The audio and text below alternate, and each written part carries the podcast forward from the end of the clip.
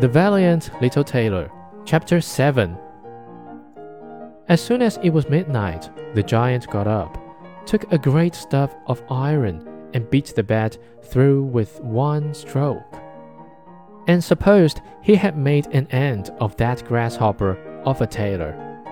Very early in the morning, the giants went into the wood and forgot all about the little tailor.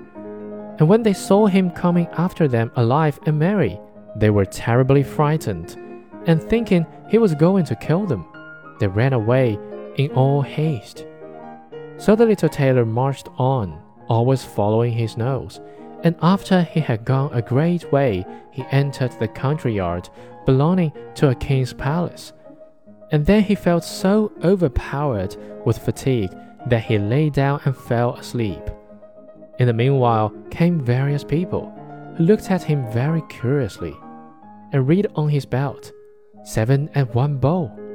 Oh, said they, why should this great lord come here in time of peace? What a mighty champion he must be!